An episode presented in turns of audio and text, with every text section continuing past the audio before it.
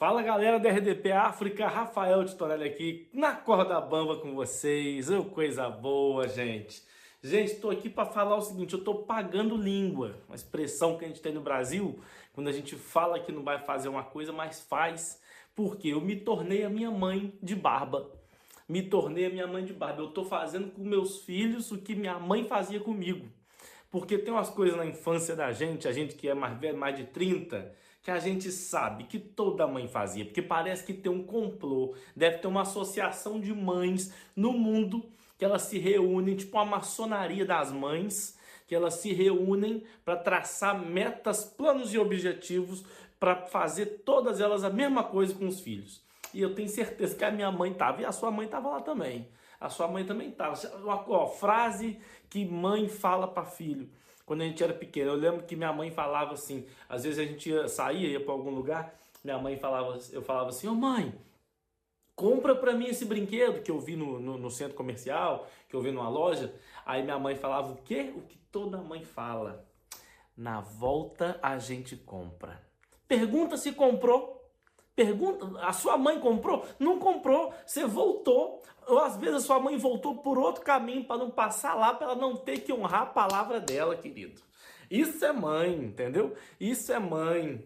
Outra coisa que mãe fala muito, falava, né? não sei hoje, eu acho que sim que eu tô repetindo isso, como pai tô repetindo isso para os meus filhos. Coisa que, que mãe falava muito minha mãe, minha mãe falava assim: vocês ficam me tratando assim, achando que eu sou empregado. Um dia eu vou sumir dessa casa. Vocês vão acordar, não vai ter eu mais aqui não. Vocês vão procurar, vai, vai chegar só a notícia que eu pulei da, de uma ponte, que eu me joguei na frente de um caminhão, que eu não tô aguentando mais vocês. E ela nunca some. É ou não é? Nunca some. Minha mãe tá lá no mesmo lugar, nunca some. Nunca some. Mãe fala isso para pôr medo na gente, a gente muda mas a gente é sem vergonha e não muda. Uns muda, né? Com muito medo muda.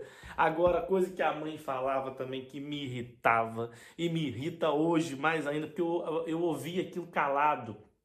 Até porque também eu não ia desrespeitar minha mãe. Mas eu, eu falava assim, mãe, deixa eu ir no cinema com o pessoal aqui, os, os amigos do colégio.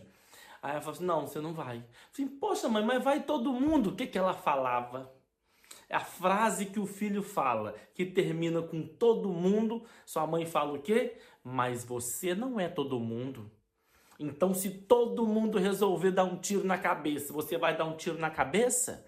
Então, se todo mundo resolver pular de uma ponte, você vai pular de uma ponte? Porque eu tô louca para pular de uma ponte, porque eu tô louca para desaparecer daqui, porque eu não aguento mais, eu não aguento mais. Eu falava com a minha mãe, então vamos passar na farmácia comprar um remedinho. Ela, ah, eu tô precisando mesmo. Então tá bom, na volta eu compro. E era assim a nossa vida. Então hoje eu tô, acho que eu tô pagando, porque eu falava isso né, da, eu via minha mãe fazer isso comigo e hoje está fazendo isso com os meus filhos. Então, meu querido, nessa situação eu tô mais do que na corda bamba.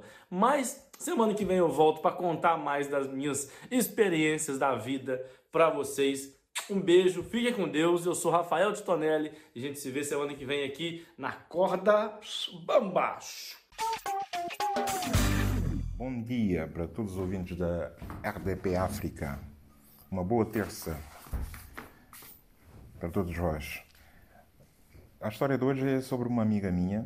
Depois de terminar o liceu, foi para, para Portugal continuar os estudos. Porque aqui, como sabem, temos poucas hipóteses disso acontecer, pelo menos em termos de, de qualidade né? e mesmo de opção também, infelizmente. Muita gente, muita gente tem que abandonar a, o país, a família, para, para poder continuar os estudos. Então ela foi para, para Portugal e três meses depois de estar a frequentar a universidade conheceu o Bernardo. O Bernardo ficou encantado quando conheceu a Issa, porque ela é muito bonita, é uma, uma giraça, digamos assim, uma mulata bem gira. E o Bernardo convidou a Issa para um, para um jantar num restaurante. Foram ao restaurante, a Issa, como está mal habituada né, de, do que se passa aqui em Bissau, como como isso funciona aqui, não é a mesma coisa, mas ela não sabia, então ela chegou no restaurante, pediu tudo do bom e do melhor em termos de comida e de bebida. Então, quando trouxeram a conta, o Bernardo português da gema, claro, então olhou para, para a conta, meteu metade do dinheiro no, à espera da outra metade. Então a Issa ficou indignada. Mas que isso? Não estou a perceber. Então só pagou metade da conta porque o Bernardo. Sim, mas isso é, isso é aqui é assim. Nós rachamos a conta, não é? E ela, não, mas espera aí, eu saí de Bissau, pensei que estava a vir para um país evoluído, moderno, com gente com outra mentalidade, eh, pelo menos nesse aspecto, epá, não, não, não, isso não, não pode ser, isso, isso é inaceitável. O Bernardo disse, não, não, não é inaceitável, aliás. Aqui dividimos tudo ao meio, as contas eh, são pagas assim, não é? Por uma questão de, de igualdade de género até, não é? Nós fazemos questão que seja assim. Ela saiu furiosa, abandonou o Bernardo no, no restaurante, claro, pagou a metade dela e foi-se embora. Mas a verdade é que ela não tem culpa porque ela está mal habituada, né? Porque aqui em, na Guiné-Bissau, eu acho que nos outros países da África também é a mesma coisa. Quando uma miúda começa a namorar, o namorado parece que assume a governação da vida dela, não é? A parte econômica, tens que pagar a roupa, o cabelo humano, o cabeleireiro, eh, pôr as unhas, assumes a, a, a, parte financeira, tens que dar mesada diária, semanada, assumes a parte educativa, passas a ser o, o, encarregado de educação, pagas a propina, a escola, compras os livros. Epá, essas manas aqui estão bem, estão mal habituadas mesmo, não é? Aliás, por causa disso, nós decidimos, os homens aqui decidiram criar uh, a ANA, A.N.A, que é uma associação nacional dos agarrados. Isso é porque, porque o único objetivo da ANA, é, a Associação Nacional dos Agarrados, é precisamente não dar dinheiro nenhum às mulheres. Porque o objetivo da ANA é única, simplesmente fazer com que as mulheres se tornem independentes, não é? Que ganhem o próprio dinheiro, que tenham a independência financeira. Esse é o propósito da ANA. Não? Agora aproveito para, fazer um apelo a todos os homens para, para se inscreverem na ANA. Temos que ajudar as nossas mulheres. Viva a África! Muito obrigado. Ora viva! Sejam todos mais uma vez bem-vindos ao programa Na Corda Bamba. E olha, quem vos fala sou eu mesmo, Elder Melembe, diretamente de Moçambique para o mundo. Olha, a semana aqui no meu país, Moçambique, começou um bocadinho conturbada. Começou a semana um bocadinho quente, principalmente na capital do país, Maputo. Começou mesmo muito quente porque houve uma greve por causa da subida dos preços de combustível, né? Os chapeiros, chapeiros são aqueles transportes é, semicoletivos, né? É, aqueles praticamente transportes públicos de passageiro, né? Os chapeiros fizeram greve porque tem razão, tem razão porque o combustível está a subir e, e o preço dos chapas não sobe, então eles também estão se sentindo sufocados, estão se sentindo sufocados. Não só também a semana começou com uma situação um bocadinho estranha, é, acabou sendo desmantelada uma fábrica de bebida alcoólica que funcionava dentro de uma igreja. São esses que vão fazer Jesus Cristo não voltar, pá. Já estão fazendo fábrica de bebida dentro da igreja. Que brincadeira é essa, pá? Ah, tenham respeito com os sítios santos, tá bom? Tenham respeito. Portanto, é, são essas duas situações que aconteceram durante o início da semana aqui no meu país, Moçambique. E, mas eu não vim para falar disso. Essa semana eu vim falar da Estrada Nacional número 1. A estrada nacional número um é a estrada que liga o país do Zumbo ao Índico, praticamente de lá do Rovuma, de Rovuma até ao Maputo, do Zumbo ao Índico. Não sei, essa estrada é a estrada número um, só é um. É uma estrada que deram o nome de estrada número um, mas de número um não tem nada a não ser covas. Metade da estrada, metade de toda a quilometragem que tem a estrada, não sei quantos mil quilômetros tem aquela estrada, mas metade é tudo cova.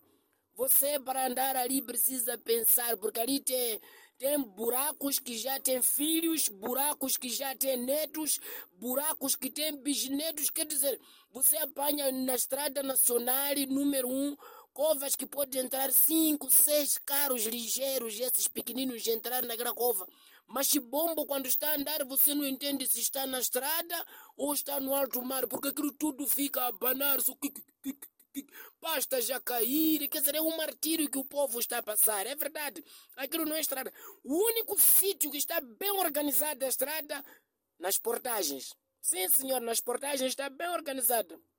Nas portagens, 10 metros antes da portagem tem ver, você paga, hum, depois de pagar anda mais 10 metros, começa de novo o turismo, contar covas. Quer dizer, você paga portagens para contar covas, para esquivar covas. Não fica bem, pá, não fica bem. Na estrada nacional número 1 um aqui em Moçambique é complicado andar, é verdade. Mulheres grávidas, por exemplo, nem vale a pena, não aconselho a subir chapas ou machibombo para entrar na estrada nacional número 1. Um. Aquilo vai te criar aborto. Vai te criar aborto, não vale a pena.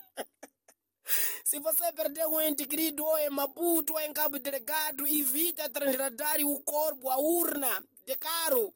Senão o falecido vai ressuscitar. Aquele estaravanco todos, aquela escova, cabeça do falecido a bater ali no caixão. Clip, clip, clip. Ah, o falecido é capaz de acordar, dizer, olha, o que eu vos fiz, pá? E eu quero descansar na paz do Senhor, mas vocês continuam aqui a me vingar, enquanto nem são vocês familiares, são covas que nos estão a deixar falecido ir embora. Vamos melhorar a Estrada Nacional número 1, um, por favor. Até a próxima! Olá, senhoras e senhores, daqui fala para vocês o humorista, o Azemba na Corda Bamba, a melhor rádio do mundo. Não, eu digo mesmo assim que é a melhor rádio do mundo. Eu não sei, eu já investiguei muitas partes do mundo. Não, não existe ainda uma rádio que tem humor de segunda a segunda. Não é? Então, vocês merecem, todos os ouvintes do Na Corda Bamba. E vocês merecem, claro que vocês merecem. Pronto, hoje vamos falar sobre um indivíduo que tenta nos matar às vezes tenta nos humilhar, não é? Avião. Avião é um indivíduo que foi criado por uns, uns grupos de curiosos para transportar o indivíduo de um lugar para outro. Não é um lugar de longa distância. E isso eu de tanto ver filmes assim, tanto ver novelas, comecei a ter paixão de um dia subir no avião. Mas também eu descobri que avião não é lá tanto aquilo que a gente almejava. Sim, avião não é tanto. Por quê? Porque você primeiro vai comprar bilhete de passaporte. Bilhete de passaporte tem que fazer, tem que ganhar o visto. Ganhar o visto, depois tem que fazer o check-in. Quer dizer, é um processo para te roubarem o dinheiro de forma inteligente. E depois, só para você chegar até o, lá no voo, tem que passar num, lados aí, polícias dali, tipo você carro, ok, tipo são trânsito, ok tem que tirar o cinto, tem que tirar o sapato, depois põe numa tigela, tipo vão, vão levar numa cozinha para lavarem as coisas. Não, porque só estão mesmo a te controlar. Eu ainda acho que essas pessoas que ficam aí com aquelas máquinas que gritam pim, pim, pim, pim, eu acho que eles andam mesmo nos venus. É, andam nos venus. Eu, por exemplo, passei muito nesse processo.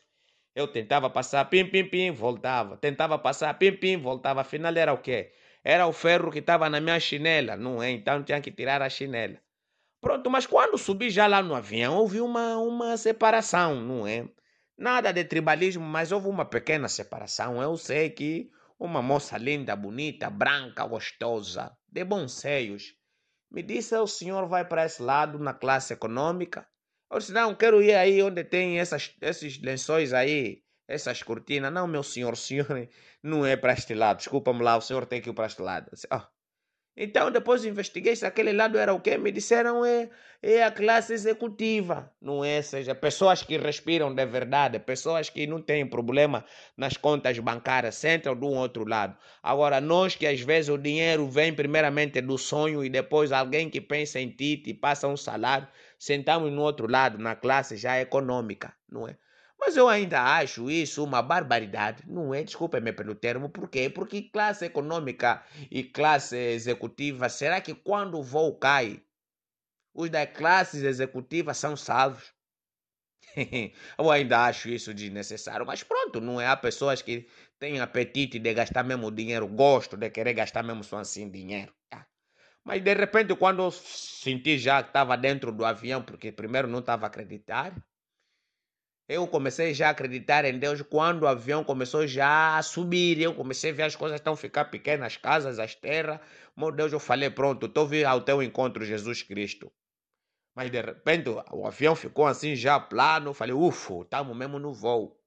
Eu depois comecei a perceber o medo de cada um. Pessoas até tinham medo de tossir. Eu até, por exemplo, queria deitar gases, tive que travar porque eu tinha medo. Dá o caso que quem peida no voo morre. Então eu tinha esse medo. Aí, mas a minha vontade era que pegar um fio, descair embora do, e voltar. Eu não queria mais ficar no voo. Porque 99,9% quando estão no voo entregam tudo na mão de Deus. Porque sabem que se o avião cair, é tipo alguém que casou, não tem mais saída. Mas é mori pessoal, tudo direto. Daqui quem vos fala sou eu, Lidi Cabo Verde. Como é que vocês estão, pessoal? Tudo bem? Pessoal, hoje eu vim aqui com muita humildade apenas para dizer uma coisa. Eu sempre disse que cuidar de crianças é fácil. Isso até antes de ontem, pessoal. Isso até antes de ontem, porque sabem o que é que aconteceu? O meu amigo me convidou para a festa de aniversário do filho dele e ele me pediu encarecidamente para eu ir lá ajudar a tomar conta das crianças. O filho dele tem 5 anos, pessoal, então vocês já sabem. É ir lá porque só tem crianças para tomar conta, para ajudar, né? Para ajudar. Pessoal, eu fui de coração aberto. Eu ia mesmo para entrar quando vi muitas crianças. Fui lá para entrar, pessoal. O meu anjo da guarda disse: Olha, Sibinha, é o seguinte, eu sei que temos estado juntos este tempo todo, mas eu ali não entro. Olha, pode entrar eu fico aqui à tua espera. Mas por que, Juraguara? Olha, se quiseres ficar, fica. Tu estás aqui para me proteger, mas lá dentro não tem perigo nenhum, podes ficar. Eu vi no relógio, estavam 15 e 10. Eu entrei na festa, fui lá e me apresentei para as crianças. Olá, meninos! O meu nome é Alcibiades, mas podem me chamar de tio. Eu estou aqui para tomar conta de vocês. Deixa eu ver, vocês já estão com o nome no peito, exatamente. Assim já conheço todos, não é, Miguel? Miguel, Miguel, espera, Miguel. Miguel, vais aonde, Miguel? Não é preciso correr. Ei, ei, calma, João, não corre porque vais... vais Miguel, Miguel, a perna do tio não. Miguel, a perna do tio não é para fazer xixi, Miguel. Ai, tio, eu sou o João. Olá, João, tudo bem? Espera que eu estou aqui a ver o Miguel. Miguel, outra vez, Miguel. Olha, e o meu pai é o Batman. Oh, boa. Agora vai brincar, vai brincar, vai ele.